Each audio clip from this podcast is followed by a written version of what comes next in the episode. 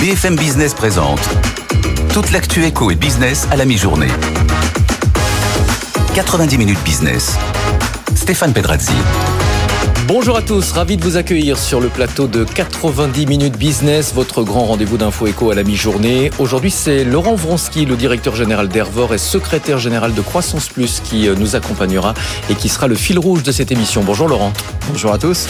Au sommaire, la réforme du pacte de stabilité. Les ministres européens de l'économie et des finances sont désormais proches d'un accord. Il reste encore des points de friction. Thomas Asportas sera avec nous pour euh, nous apporter son éclairage dans un instant. Comment renforcer l'attractivité de la France et accompagner les PME à l'international? Le gouvernement présente aujourd'hui une marketplace pour permettre aux entreprises françaises de commercialiser leurs produits en B2B. Olivier Becht, ministre délégué chargé du commerce extérieur, de l'attractivité des Français de l'étranger, euh, sera mon invité dans une dizaine de minutes. Et puis au sommaire également cette question, le télétravail est-il appelé à disparaître? 50% des salariés français affirment sentir une pression de leur entreprise pour revenir au bureau. C'est ce qui ressort d'une étude Slack pour Opinionway. On euh, en débattra avec nos invités tout à l'heure à partir de 12h40. Mais tout de suite, le journal. 90 minutes business, le journal. Avant le Conseil, nous étions d'accord à 90% sur les nouvelles règles du pacte de stabilité et de croissance. Nous sommes désormais d'accord à 95%. Je crois que nous avons trouvé un meilleur équilibre entre le rétablissement des finances publiques et la nécessité de garder des capacités d'investissement, en particulier dans la décarbonation et dans la transition climatique. Bruno Le Maire, le ministre de l'économie qui s'exprimait il y a quelques minutes à Bruxelles. Les ministres européens de l'économie et des finances sont réunis depuis hier pour tenter, vous le savez, de trouver un accord sur la réforme du pacte de stabilité. Thomas Asportas, bonjour. Bonjour. Quels ont été les, progrès de la nuit et surtout quels sont encore les, les points d'achoppement?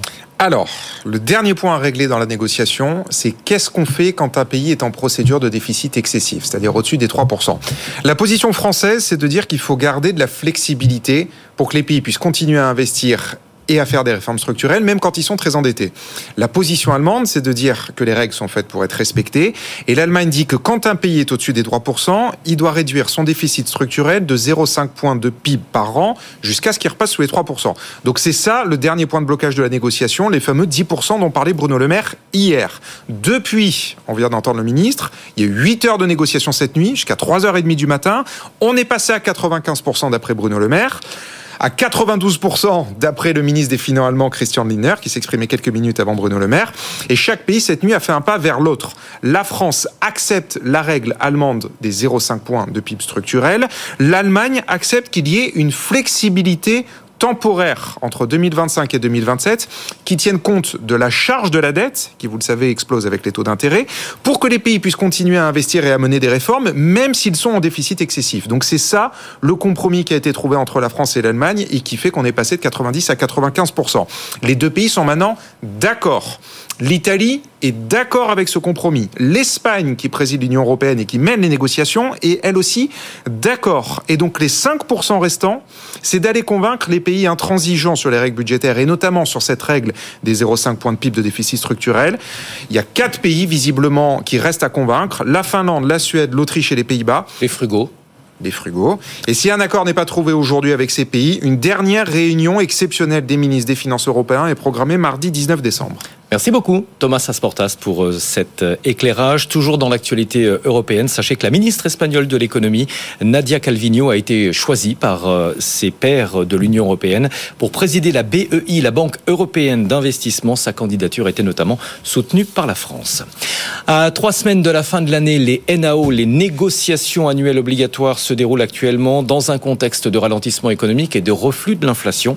Dans le secteur bancaire, où les discussions ont déjà commencé, le climat entre dirigeants et syndicats est particulièrement tendu. Caroline Morisseau. Sur les six plus grosses banques françaises, deux seulement ont pour l'instant réussi à conclure un accord, le Crédit Mutuel et les banques populaires. Partout ailleurs, les négociations sont particulièrement tendues, voire se sont déjà soldées par un échec chez BNP Paribas. Les syndicats ont refusé de signer alors que la direction proposait 700 euros d'augmentation annuelle et une prime de 1000 euros. Même chose à la Société Générale où la direction vient de faire une ultime proposition, 1200 euros de prime et entre 2,5 et 1,5% d'augmentation pour ceux qui gagnent jusqu'à 60 000 000 euros. Les syndicats ont jusqu'à lundi pour se prononcer. Pas sûr qu'ils signent. Autre bras de fer encore. Le Crédit Agricole a été confronté à une grève inédite depuis des années. Les syndicats exigeant une prime de partage de la valeur. Tout cela est symptomatique du climat ambiant. Selon les experts des relations sociales, les négociations s'annoncent encore plus tendues que l'an dernier.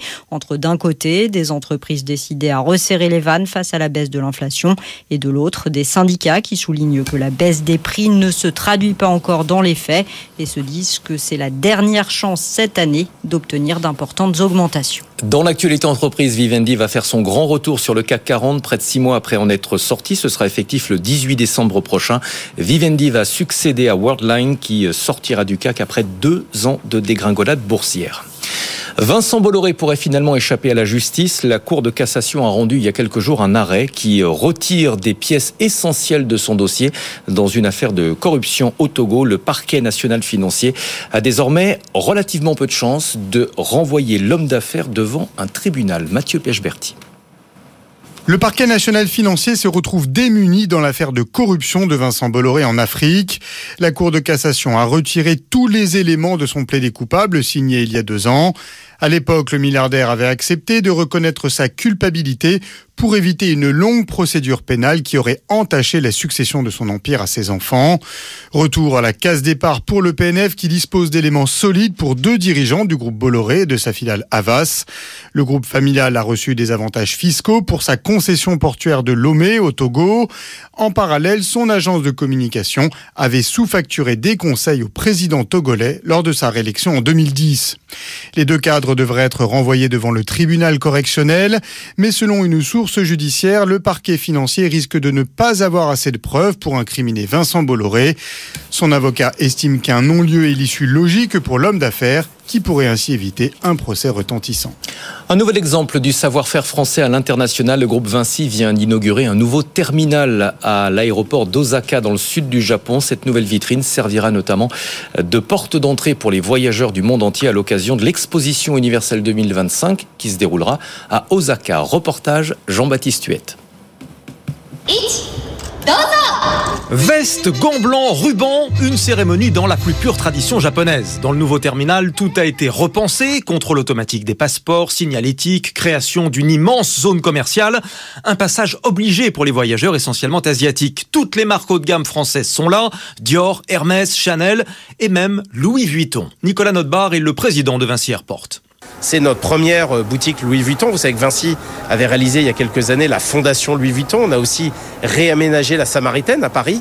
Et on est très heureux que Louis Vuitton nous fasse l'honneur de cette magnifique boutique mais également les autres marques françaises. Vous avez noté une boutique euh, Chanel, une boutique Hermès, le premier Dior Café dans un aéroport. Et on est très fiers et très honorés que les grandes marques françaises travaillent avec nous, nous suivent et euh, on leur a permis d'avoir une place centrale dans ces boutiques ici dans l'aéroport international du Kansai. Avec ses partenaires japonais, Vinci a investi 650 millions d'euros pour obtenir la concession en 2016. L'aéroport peut désormais accueillir 40 millions de passagers par an. Il est ouvert 24 heures sur 24 et accueille 70 compagnies. Côté piste, modernisation du système de tri des bagages, station-service à hydrogène, développement de la zone de fret, faire face aussi aux impondérables. L'aéroport est construit sur une île artificielle et en 2018, un typhon a tout submergé.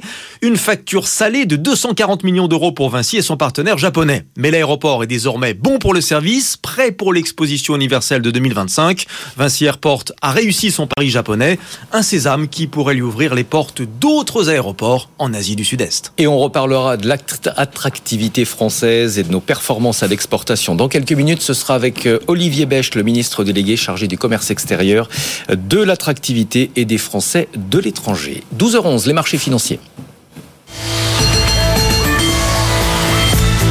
Les marchés avec Clémence Tanguy en direct du siège d'Euronext. Bonjour Clémence, les investisseurs sont optimistes avant la publication Bonjour. cet après-midi des chiffres de l'emploi aux États-Unis. Oui, hein, le CAC 40 renoue avec le à hausse ce matin. Après la pause d'hier, il est actuellement en progression de 0,82%.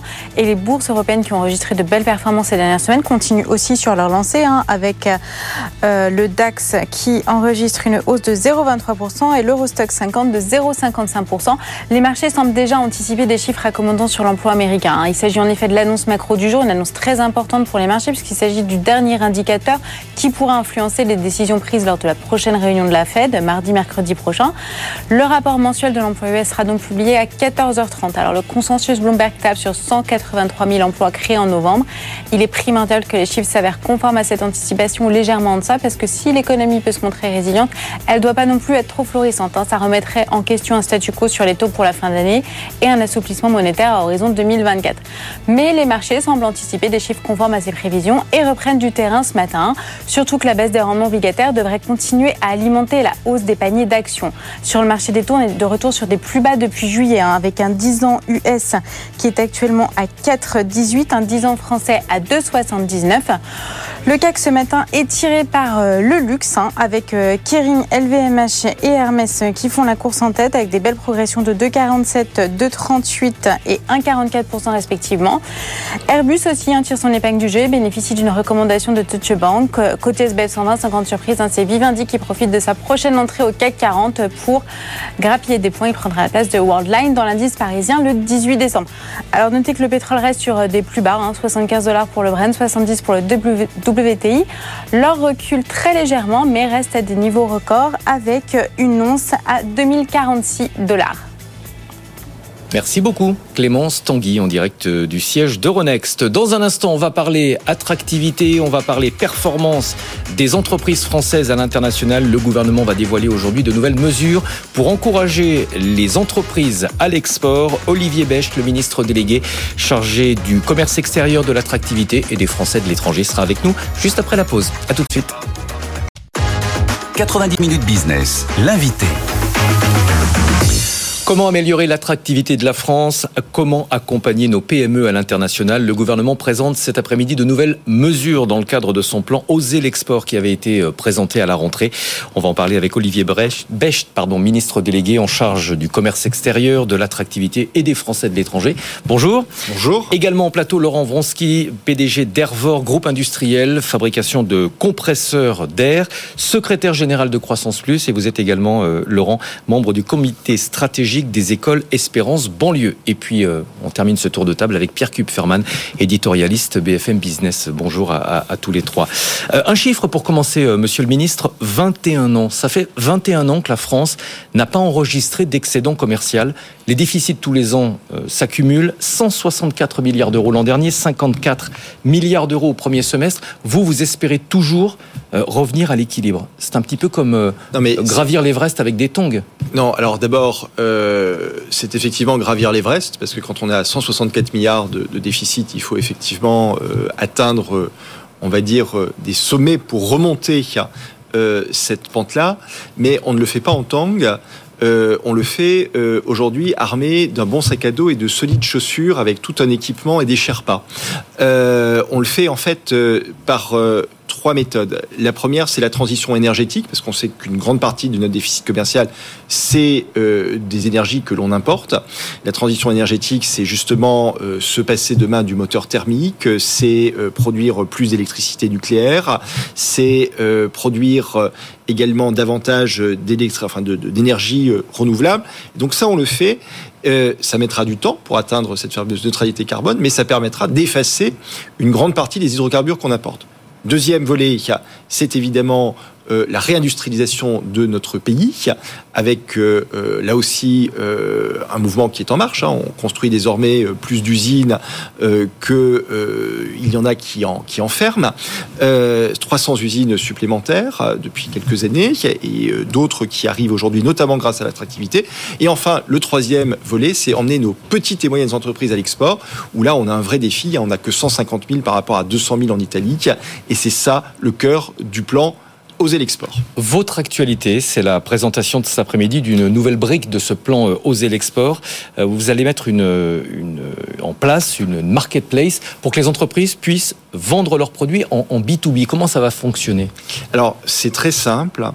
Euh, on s'est rendu compte qu'en fait aujourd'hui et encore davantage demain, c'est près de 80%, demain plus de 80% du commerce B2B, donc d'entreprise à entreprise, qui se fait à travers l'Internet. Alors, on a en France souvent euh, les meilleurs produits du monde, ou parmi les meilleurs produits au monde, mais enfin, si personne ne le sait, si personne ne les connaît, ça ne sert à rien.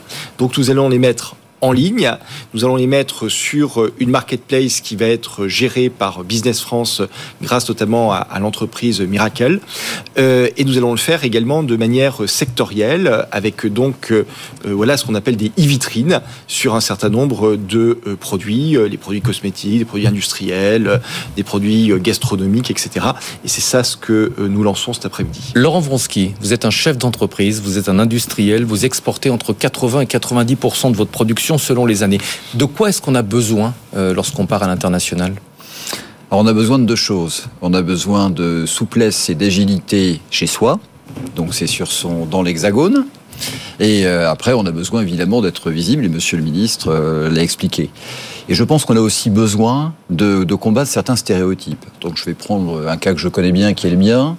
Euh, si on fabriquait de la parfumerie ou de la mode, quand vous arrivez dans certains pays, vous avez déjà un capital confiance. Quand vous fabriquez des, des compresseurs d'air, ce qui est notre cas, on considère que les Français sont pas légitimes, ou souvent ne sont pas légitimes quand ils fabriquent des biens industriels. Ceux qui sont légitimes, c'est les Allemands. Donc nous, on a participé à des, à des salons dans le monde entier et on doit toujours, si vous voulez, combattre cet a priori. C'est pour ça qu'il est important dans la vitrine numérique que vous montez de ne pas laisser la part belle uniquement euh, aux biens de consommation pour lesquels tout le monde nous connaît, mais c'est très important de rappeler que la France est très légitime parce que ça, c'est une puissance industrielle. Alors moins que l'Allemagne malheureusement, mais qui est comme à l'origine d'innovations majeures. Olivier Becht mais on est tout à fait d'accord. Si vous voulez, euh, nous avons, euh, et moi j'en suis convaincu, tous les moyens de redevenir une grande puissance commerciale parce que nous avons des entreprises extraordinaires sur le territoire. Euh, et ces entreprises, elles sont notamment dans le, dans le milieu industriel. Les, les D'ailleurs, on, on, le voit quand on regarde les chiffres du commerce extérieur. Si vous voulez, la part industrielle continue à grimper. C'est la preuve à la fois que nos industries font de l'excellente qualité et qu'elles savent bien se vendre sur les marchés. C'est la preuve aussi que de nouvelles industries s'installent et vont demain euh, pouvoir non seulement fabriquer en France, mais aussi exporter des produits qui jusqu'à présent étaient fabriqués ailleurs. Est-ce que la conquête de l'international n'est pas plus difficile aujourd'hui Avec la transition écologique, les entreprises euh, régionalisent leur supply chain autant que possible.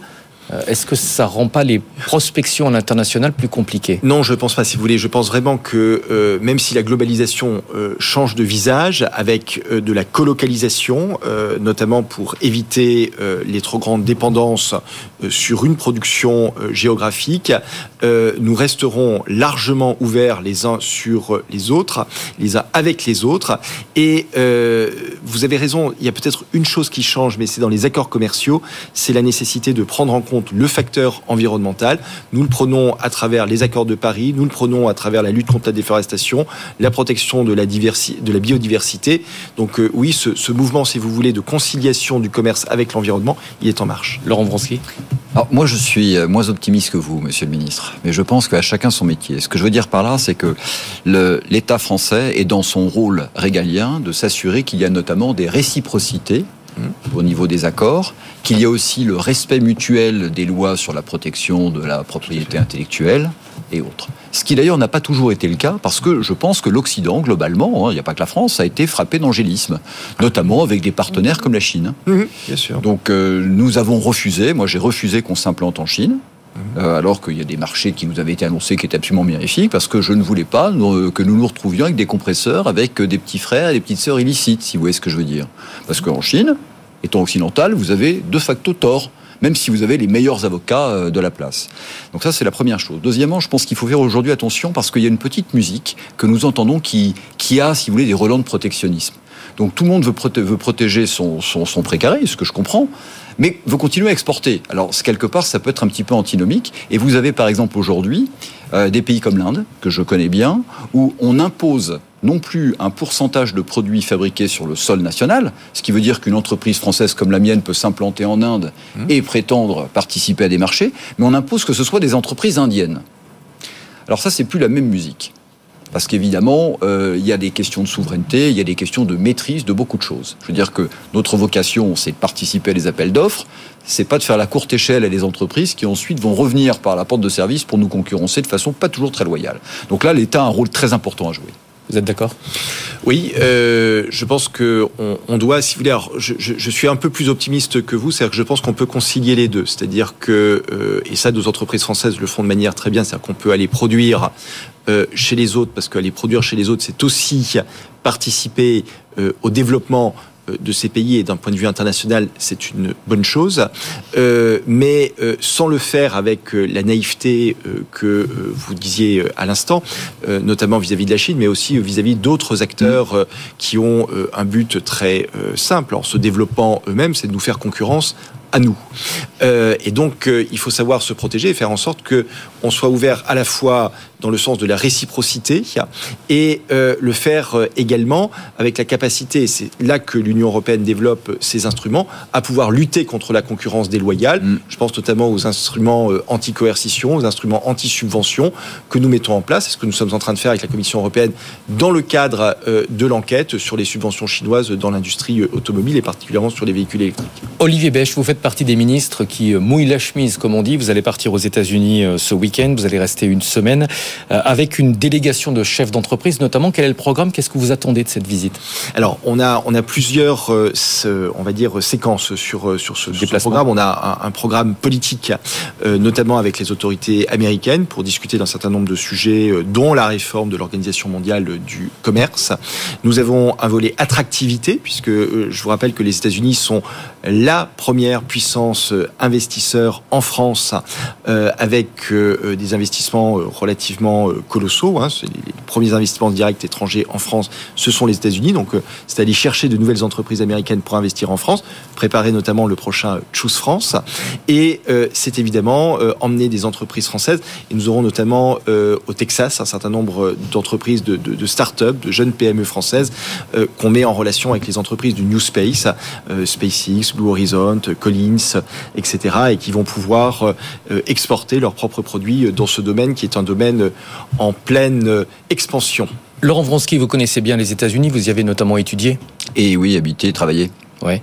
Qu'est-ce qu'il faut, euh, à votre avis, dans la valise de, du ministre pour euh, améliorer euh, encore plus nos relations avec les Américains en termes d'échanges commerciaux? Enfin, Je n'aurais pas la prétention de conseiller Monsieur le Ministre, mais là, il n'a pas une valise, il a une malle, mais je pense qu'il y, a des très très bonnes choses.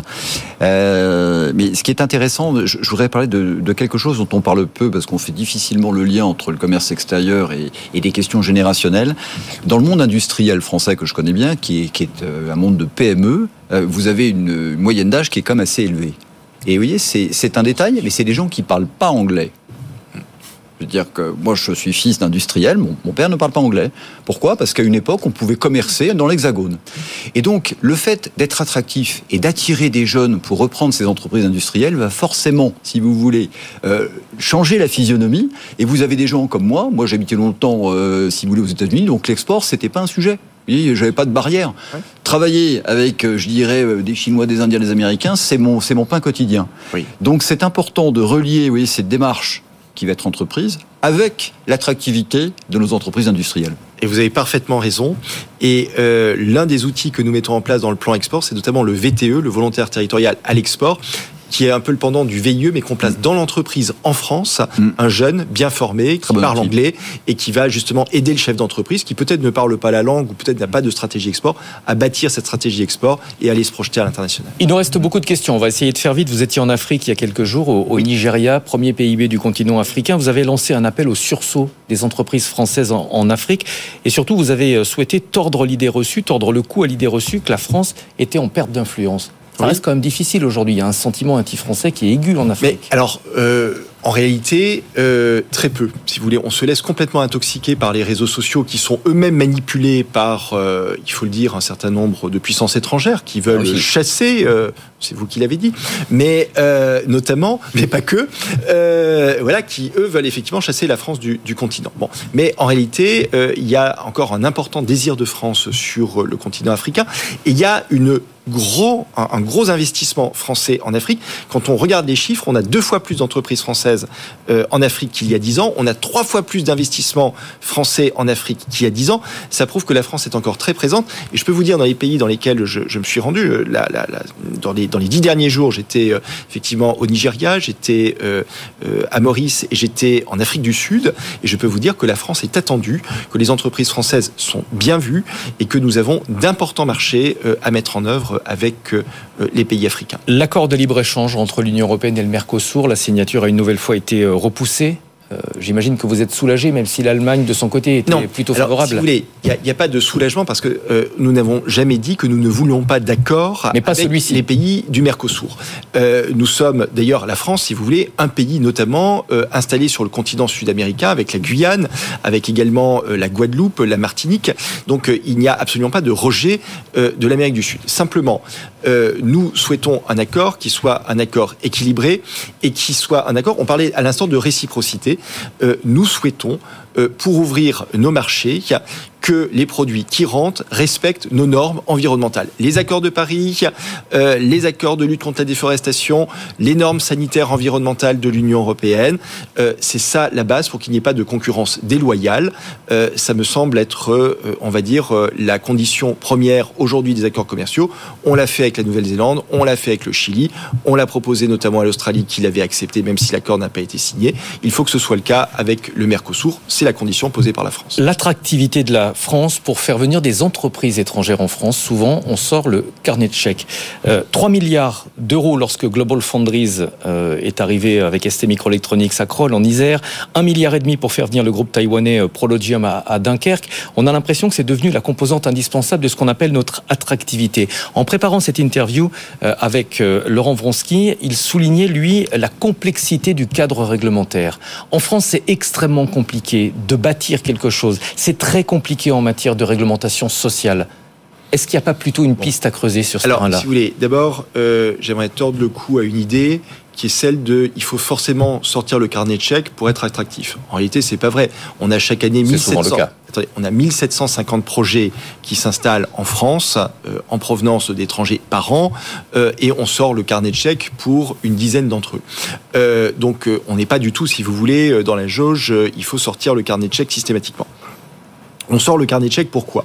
On sort le carnet de chèques dans le cadre de France 2030 qui a 54 milliards d'euros pour l'innovation et pour récupérer une souveraineté stratégique. Donc oui, quand il s'agit de refaire par exemple ces fameuses puces électroniques dont on sait qu'elles sont partout dans l'industrie. Il y a un 3000 et quelques microprocesseurs euh, semi-conducteurs dans une voiture. Euh, oui, il faut les produire en France parce que sinon notre industrie s'arrête. En Europe aussi. Donc là, et, et en Europe, mais euh, particulièrement en France. Et donc, euh, nous avons soutenu effectivement le, le, projet ST Microelectronics Global Foundry. Pareil pour les, pour les batteries. On peut pas construire des voitures électriques, faire notre propre transition si on n'a pas euh, les batteries. Donc on a sorti le carnet de chèques pour avoir ces très grosses industries qui créent énormément de valeur et qui créent des milliers d'emplois. Bon, euh, sur le reste, je rappelle que nous avons fait déjà énormément d'efforts euh, à la fois sur la fiscalité, réforme de l'impôt sur les sociétés, qu'on a baissé de 33,5 à 25% baisse des impôts de production, simplification administrative, euh, simplification du droit du travail avec les ordonnances pénicaux de 2017, et nous continuerons à simplifier vous l'avez dit, notamment pour que les projets puissent s'installer de manière plus simple, réduire les délais notamment euh, d'instruction euh, des dossiers, faciliter la vie euh, des entreprises, que ce soit d'ailleurs à l'attractivité ou en général également pour les entreprises qui sont déjà implantées sur le sol français. Merci beaucoup d'être venu euh, en plateau. Olivier Becht, ministre délégué chargé du commerce extérieur, de l'attractivité et des Français de l'étranger. Restez avec nous dans un instant, le rappel des titres. Euh, Juste après, on débattra du euh, télétravail. Les entreprises font pression sur les salariés pour qu'ils reviennent au bureau. C'est ce qui ressort d'une euh, étude. On en parle après la pause. BFM Business présente toute l'actu éco et business à la mi-journée. 90 minutes business. Stéphane Pedrazzi. La suite de l'émission dans un instant, on va parler du télétravail avec cette question est-ce qu'il est condamné à disparaître Près de la moitié des salariés français estiment que leur entreprise fait pression pour qu'ils reviennent au bureau? Fantasme ou réalité? On va en débattre dans un instant. Étienne Braque nous a rejoint dans quelques minutes. Il nous parlera de Vivendi qui va faire son grand retour sur le CAC 40. Six mois après son départ. Ce sera effectif le 18 décembre prochain. Puis dans une demi-heure, un petit peu moins, ce sera la libre antenne avec Sandra Gandouin. Mais d'abord, l'essentiel de l'actualité économique avec Marjorie Edelson. BFM Business, c'est aussi sur Internet. Sur bfmbusiness.com, suivez le fil de l'actualité économique. BFM Business, toutes vos émissions en live ou en replay. BFM Business, l'info éco. Marjorie Adelson. Bonjour Stéphane, bonjour à tous. Accord à 95% pour le pacte de stabilité dans l'UE. C'est ce qu'indique ce matin Bruno Le Maire, alors qu'initialement l'Allemagne refusait un affaiblissement des règles. Le ministre français de l'économie a longuement discuté avec ses homologues européens. Il souhaite donner aux pays en situation de déficit excessif la possibilité de le réduire moins vite s'ils investissent dans trois domaines clés l'intelligence artificielle, la transition énergétique et la défense. Pour rappel, actuellement, les règles limitent à 3%, le limite à 3% du PIB pardon, et la dette publique à 60%. Pas mal de réunions à Bruxelles. L'Europe parviendra-t-elle à s'entendre pour réguler l'intelligence artificielle? C'est tout l'objet des nouvelles discussions qui se tiennent dans la journée. Si un accord est conclu, l'UE serait la première à se doter d'un cadre juridique complet. Anne Bouvreau, présidente de la, de la Fondation Abeona, un groupe de réflexion sur l'intelligence artificielle, et présidente de l'ENS, était sur notre antenne ce matin. Selon elle, cet accord est une véritable nécessité, mais c'est loin d'être simple. Écoutez. Il faut un cadre réglementaire, bien sûr, parce qu'il y a des, mm. des, sujets à haut risque et des dérives potentielles. Mm. Mais c'est compliqué. J'ai beaucoup d'empathie pour les régulateurs. C'est un sujet qui avance très vite quand même. Euh, et, et, qui va continuer à avancer. Donc on peut pas tout prévoir. Et il faut essayer d'avoir une réglementation avec des principes qui, qui restent dans le futur. Des principes de transparence, euh, l'analyse par les risques, c'est une des approches, mais c'est pas facile. En Europe toujours, Nadia Calvino présidera la Banque européenne d'investissement. La ministre espagnole de l'économie a été choisie par l'UE. Jeudi dernier, le président euh, du Conseil des gouverneurs de la banque avait adressé une lettre aux États membres pour se prononcer sur sa nomination. Initialement, Nadia Calvino était en concurrence avec quatre autres prétendants, dont la vice-présidente exécutive de la Commission, euh, Margaret Vestager. Cette dernière avait d'ailleurs annoncé ce matin sur Twitter qu'elle se retirait de la course. En France, le bouclier tarifaire pourrait être supprimé mi-2024. C'est en tout cas ce qu'affirme la ministre de la Transition énergétique Agnès Pannier-Runacher en cause de la baisse des prix sur les marchés financiers. Pour rappel, la mesure limite la hausse des factures d'électricité pour les ménages et les entreprises. La majeure partie des 16 milliards d'euros d'économies prévues dans le budget 2024 de la France doit d'ailleurs provenir de ce bouclier. On termine avec le Kazakhstan qui rachète la filiale locale d'ArcelorMittal. Cet accord intervient suite à l'accident minier qui avait coûté la vie à 46 travailleurs fin octobre, le pire accident depuis l'indépendance de l'URSS. Le montant du rachat s'élève à 286 millions d'euros, alors qu'ArcelorMittal aurait demandé 3,5 milliards selon euh, le gouvernement kazakh. Voilà, vous savez tout euh, des dernières informations économiques. Tout de suite, on va faire un tour sur les marchés. Le CAC est dans le vert avec plus 0,81% et 7488 points, Stéphane. Merci beaucoup, Marjorie Edelson. On reste sur les marchés tout de suite avec Étienne Braque.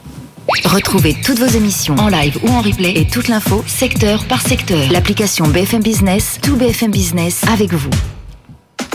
90 minutes business, toute l'actu éco et business à la mi-journée sur BFM Business. On va parler de cette réorganisation du CAC 40, Étienne Braque. Les grands changements, ça se fait régulièrement. Le conseil scientifique euh, du CAC a rendu son verdict hier soir. Alstom, sauf Sapo, Worldline, qui a perdu 57% depuis le début de l'année, euh, se fait écarter au profit de Vivendi. C'est donc le grand retour quoi, six mois après son départ. C'était en juin, rappelez-vous, hein, Vivendi qui se fait écarter, Edenred qui rentre dans le CAC 40, et donc là, surprise, euh, hier soir, hein, pour une fois, le conseil scientifique euh, d'Euronext a déjoué euh, les pronostics, a déjoué les paris, au point que le titre Vivendi a gagné plus de 5% ce matin, désormais il gagne quasiment 3%, ça montre bien que le marché court après le papier Vivendi, car avec 9 milliards de valorisation boursière, Vivendi n'était pas le choix le plus évident, car déjà, il est sorti du CAC 40 il y a 6 mois, donc c'est quand même assez surprenant ce choix, surtout, vous avez des groupes comme Sodexo, Accor ou encore Solvay qui sont plus gros en bourse. Et puis surtout, ils ont des flottants plus importants. Le flottant, c'est très important. Hein. C'est le nombre d'actions qui sont en libre circulation. Par exemple, si vous avez une famille qui détient 50% euh, d'un groupe, comme c'est le cas par exemple d'LVMH, bah vous avez 50% de flottants, des actions qui sont euh, en libre circulation, qui peuvent changer de main euh, assez facilement. Alors comme toujours, le conseil scientifique ne justifie pas ses choix. La composition de ce conseil a toujours été secrète. Hein. C'est un mystère. C'est très compliqué d'en savoir plus sur ce conseil scientifique, donc il est compliqué de comprendre les raisons de cette réintégration de Vivendi. En tout cas, une chose est sûre ce soir, enfin ce matin plutôt, ce midi, c'est que cette éviction de Worldline, c'est quand même une mauvaise nouvelle pour le secteur technologique qui est peu présent en Europe, qui est peu présent en bourse. Aujourd'hui, avec cette décision, vous n'avez plus que deux entreprises technologiques dans le CAC 40, Dassault Systèmes et Capgemini. Merci beaucoup, Étienne Braque. Dans un instant, on va parler du télétravail. Vous vous rappelez, à l'époque du Covid, on nous parlait d'une société 100% télétravail. En tout cas, certaines entreprises avaient fait ce choix. Depuis, les choses ont beaucoup changé. On en parle avec nos invités juste après la pause. 90 minutes business, le débat. Le télétravail progressivement remis en question par les entreprises selon une étude menée par Slack et OpinionWay, 50% des salariés français sentent une pression de leur entreprise pour les faire revenir au bureau pour, pour autant. Est-ce que le télétravail est condamné à disparaître? Quelles sont les nouvelles formes mises en place par les entreprises? On va en parler avec nos invités. Benoît Serre, vice-président de l'ANDRH, l'Association nationale des DRH. Bonjour. Euh, également au plateau, euh, Jean-Hugues Zenoni. Bonjour, vous êtes vice-président de freelance.com. Vous animez, vous nous expliquerez, hein, mais euh, une communauté d'indépendants. Laurent Vronsky est toujours avec nous, notre industriel mmh. aujourd'hui, directeur général d'Ervor, et Pierre Kupferman, éditorialiste BFM Business. On va d'abord planter le décor deux ans après la crise sanitaire. Qu'est-ce qu'il en reste du télétravail? On est très loin, très très loin des discours de l'époque où on nous parlait d'une société 100% télétravail. Zidane Azouzi s'est penché sur le dossier. Zidane, euh, selon une étude, je la mentionnais, pratiquement un salarié sur deux sent la pression de son entreprise pour revenir au bureau.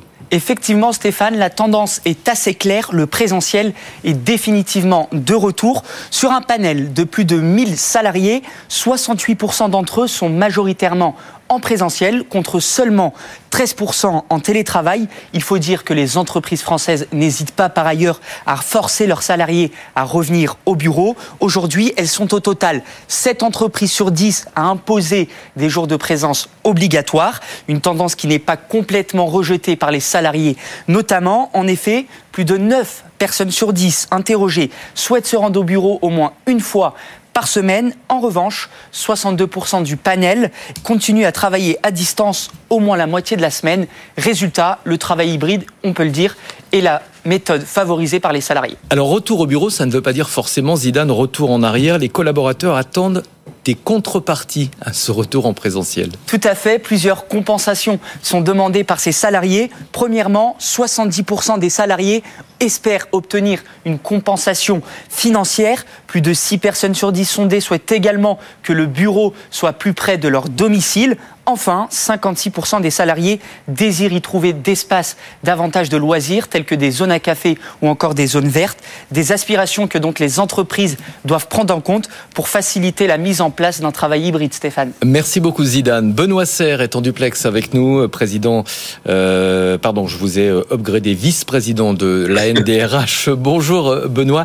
Ça correspond à ce que vous observez, vous, sur le terrain, c'est-à-dire euh, retour en arrière, en partie sur le télétravail et nouvelles revendications non, pas tout à fait. En fait, d'abord le full télétravail plein temps que vous avez évoqué, il a été extrêmement rare et très très vite, on s'est rendu compte que c'était absurde. Et certaines grandes entreprises américaines avaient annoncé avant de reculer parce que si les gens se voient plus, l'entreprise n'existe plus vraiment. La moyenne aujourd'hui du nombre de jours, c'est à peu près deux jours dans les accords ou dans les chartes de télétravail. Donc on est effectivement, comme le disait votre collègue, dans une logique de, travail hybride. Maintenant, on rentre dans une nouvelle logique, c'est-à-dire qu'il ne faut pas perdre de vue que la manière dont s'est installé le télétravail en, France en particulier, parce que c'était un pays qui était très en retard par rapport à d'autres sur le télétravail, c'est que ça s'est un peu organisé de manière, vous savez, à cause de la crise Covid, de manière un petit peu euh, où chacun faisait ce qu'il voulait. Qu'est-ce que font les entreprises aujourd'hui? Certaines les font revenir, les gens, ils sont pas très nombreuses, il faut le reconnaître. Certaines mettent des règles, en fait. Et en disant, euh, on peut pas choisir quand on vient ou quand on vient pas. Certaines obligent à avoir des jours où tout le monde est là. D'ailleurs, pour ça qu'il n'y a pas eu tant d'impact que ça sur l'immobilier d'entreprise. Certaines euh, euh, obligent à considérer que certains actes ne peuvent pas se faire à distance. Vous voyez, donc il y a un certain nombre de sujets. Moi, je dis plutôt que c'est une organisation du travail hybride qui peut être ressentie comme un, une contrainte par les salariés qui jusqu'à maintenant étaient dans un modèle plutôt très ouvert où chacun faisait ce qu'il voulait.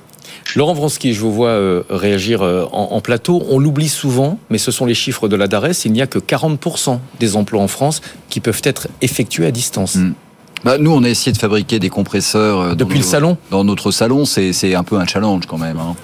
euh, mais oui, moi, je suis ravi qu'on aborde ce sujet-là. Pourquoi? Parce que, faisons un petit, un petit flashback. Pendant le Covid, donc on a eu des grands experts auto, auto-certifiés qui nous ont expliqué effectivement que le monde d'après, je reprends la terminologie de l'époque, allait être très différent. Je vais prendre deux exemples. Tout le monde sera en télétravail. Et il y a aussi une très grande entreprise française d'automobile que je ne citerai pas. Peugeot, je peux le dire. Très bien, qui en clair a dit voilà maintenant tous en télétravail. Bon, et vous voyez, nous, dans les usines.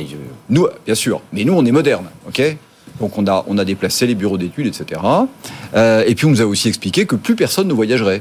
En clair, on allait limiter le, voyage, euh, avion, etc. Alors je pense que la leçon de tout ça, c'est qu'il faut se méfier surtout au niveau du, monde de l'entreprise, des costumes à taille unique, des modes euh, et des schémas qui sont appliqués pour tout le monde. C'est-à-dire que vous avez les entreprises pour lesquelles le mode du télétravail fonctionne extrêmement bien parce qu'elles ont un ADN et elles ont également une activité qui leur permet de faire du télétravail. Mais je rappelle quand même que lors du deuxième confinement, qui a donc succédé au premier où on nous a obligés à faire du télétravail, il faut s'en souvenir, on n'avait pas le choix. Donc on a parfois improvisé. Après, on nous a dit qu'il fallait gérer les risques psychosociaux.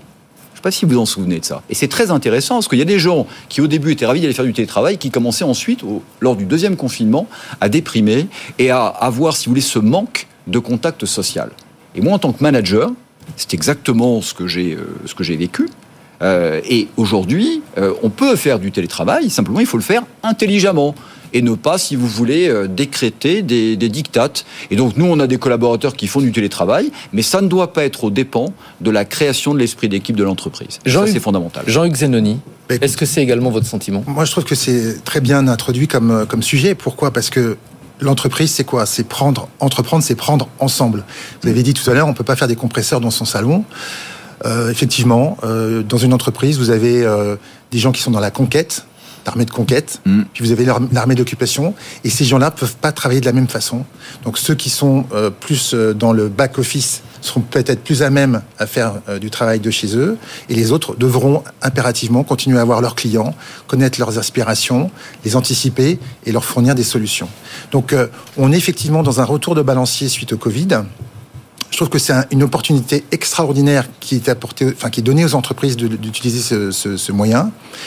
Soyons euh, effectivement dans le fine-tuning. Ne faisons pas de recettes universelles. Chaque culture d'entreprise, chaque entreprise doit gérer ça à sa façon.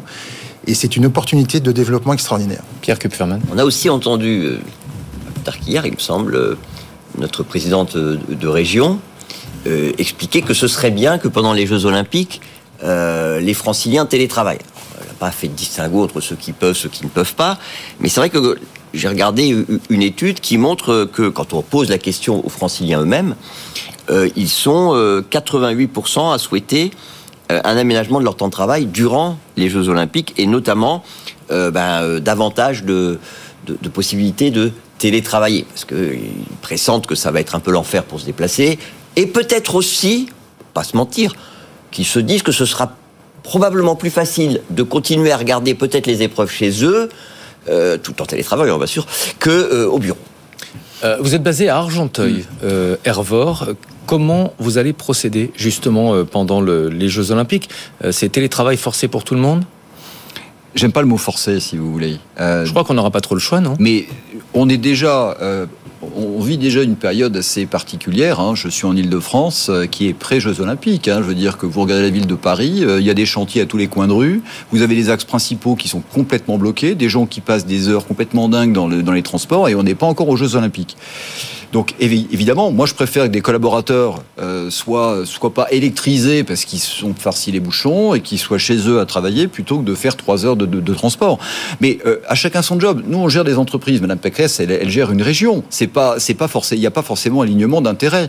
Euh, mais si je reviens au cœur même du débat qui nous anime, est-ce que c'est une bonne mesure, oui ou non Il n'y a pas de, y a, pas de règle absolue. Encore une fois, il faut voir ça métier par métier et entreprise par entreprise. Simplement, il faut faire ça intelligemment et avec pragmatisme. Benoît Serre, vous êtes toujours avec nous. Comment est-ce qu'on favorise le retour en présentiel? Parce que le télétravail, ça a été présenté aussi comme une, une carotte pour attirer certains salariés, notamment les jeunes, euh, et notamment euh, euh, dans la tech. Oui, ce qui était une erreur d'analyse, parce que quand vous regardez qui est revenu en premier après, les, la fin des confinements obligatoires, c'était les jeunes. Vous savez, le télétravail, c'est un phénomène extrêmement urbain. Hein. c'est très concentré sur les grandes villes et parce que l'une des motivations notamment, c'est euh, les problèmes de transport. Alors effectivement, j'ai entendu Madame Pécresse dire télétravail. D'abord, tout le monde ne peut pas le faire. Ensuite, je pense que c'est la double peine s'ils font ça. Mais ça, c'est un autre sujet.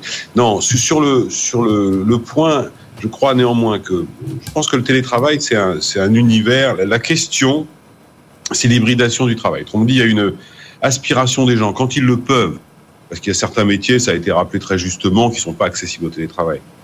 Aujourd'hui, il y a à peu près 40% des métiers qui sont accessibles, mais le télétravail régulier, ça concerne 26% des gens. on imagine que ça va progresser.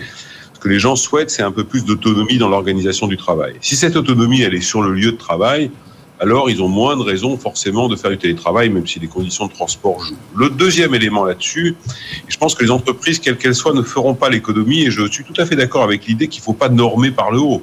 Chaque entreprise a sa vérité, son rythme, son organisation. Il faut donner une certaine raison de revenir. Il est évident que si dans votre organisation, vous avez des gens qui constatent qu'ils vont faire une heure et demie de transport, tout ça pour passer la journée à faire des Teams, et à un moment, ils vont vous dire, je vais le faire de chez moi, en fait. Donc, il y a un sujet de raison de, raison de venir. Et ça, ça impacte plutôt le management, ça impacte pour démontrer l'intérêt du collectif, ça impacte le fait que de toute façon, les gens doivent avoir le sentiment que venir à l'entreprise leur apporte quelque chose. Et donc, ça interroge certains modèles de management, il faut le reconnaître. C'est pour ça que c'est cette partie-là qui est plus intéressante. Je crois que de toute façon, on ne reviendra pas à la rive d'avant. Je suis d'accord sur les débats monde d'apprendre, monde d'avant. On sait très, très bien ce que c'était que le monde d'après. En revanche, il y a un certain nombre de choses qui ont changé. La donne a changé, notamment dans l'autonomie dans l'organisation du travail, dans une peut-être euh, les gens ont un petit peu assez de l'hyper-hiérarchisation, de l'hyper-processisation, et ils veulent pouvoir avoir des marges de manœuvre, d'équilibre de vie privée et professionnelle un peu meilleurs. Est-ce que c'est le télétravail? Mais ça s'organise, ces choses-là. Je pense qu'il ne faut pas laisser les choses. Par contre, ça s'organise entreprise par entreprise. Je suis tout à fait d'accord avec ça. Jean-Hugues Zenoni, vous êtes d'accord, le, télétravail euh, aura apporté cette avancée, c'est-à-dire euh, autonomiser davantage les, les salariés, casser peut-être les, les strates hiérarchiques? Alors il y a cet aspect-là, effectivement interne à l'entreprise. On voit qu'il y a une horizontalité de l'entreprise qui se met en place, qui est très favorable à la créativité, à l'innovation, et ça c'est une chose excellente. Et puis également la notion d'entreprise étendue, c'est-à-dire que vous avez l'entreprise traditionnelle avec les CDI traditionnels, et puis vous avez l'entreprise donc étendue, c'est-à-dire qu'il y a des salariés externes ou des indépendants externes à l'entreprise qui viennent apporter un instant T leurs compétences, leur énergie, leur savoir-faire et qui donnent un, environnement extrêmement favorable. Euh, l'entreprise qui se recroqueville sur elle-même, qui impose, je dirais un petit peu à l'ancienne, une, une, pyramide avec un asservissement volontaire euh, contre un, salaire uniquement et cette lien de subordination sans enchantement, cette entreprise, elle va, va décrépir, elle va, elle va, elle va disparaître. On est aujourd'hui sur une entreprise étendue avec une multiplicité des modes de, recrutement et de, salariat.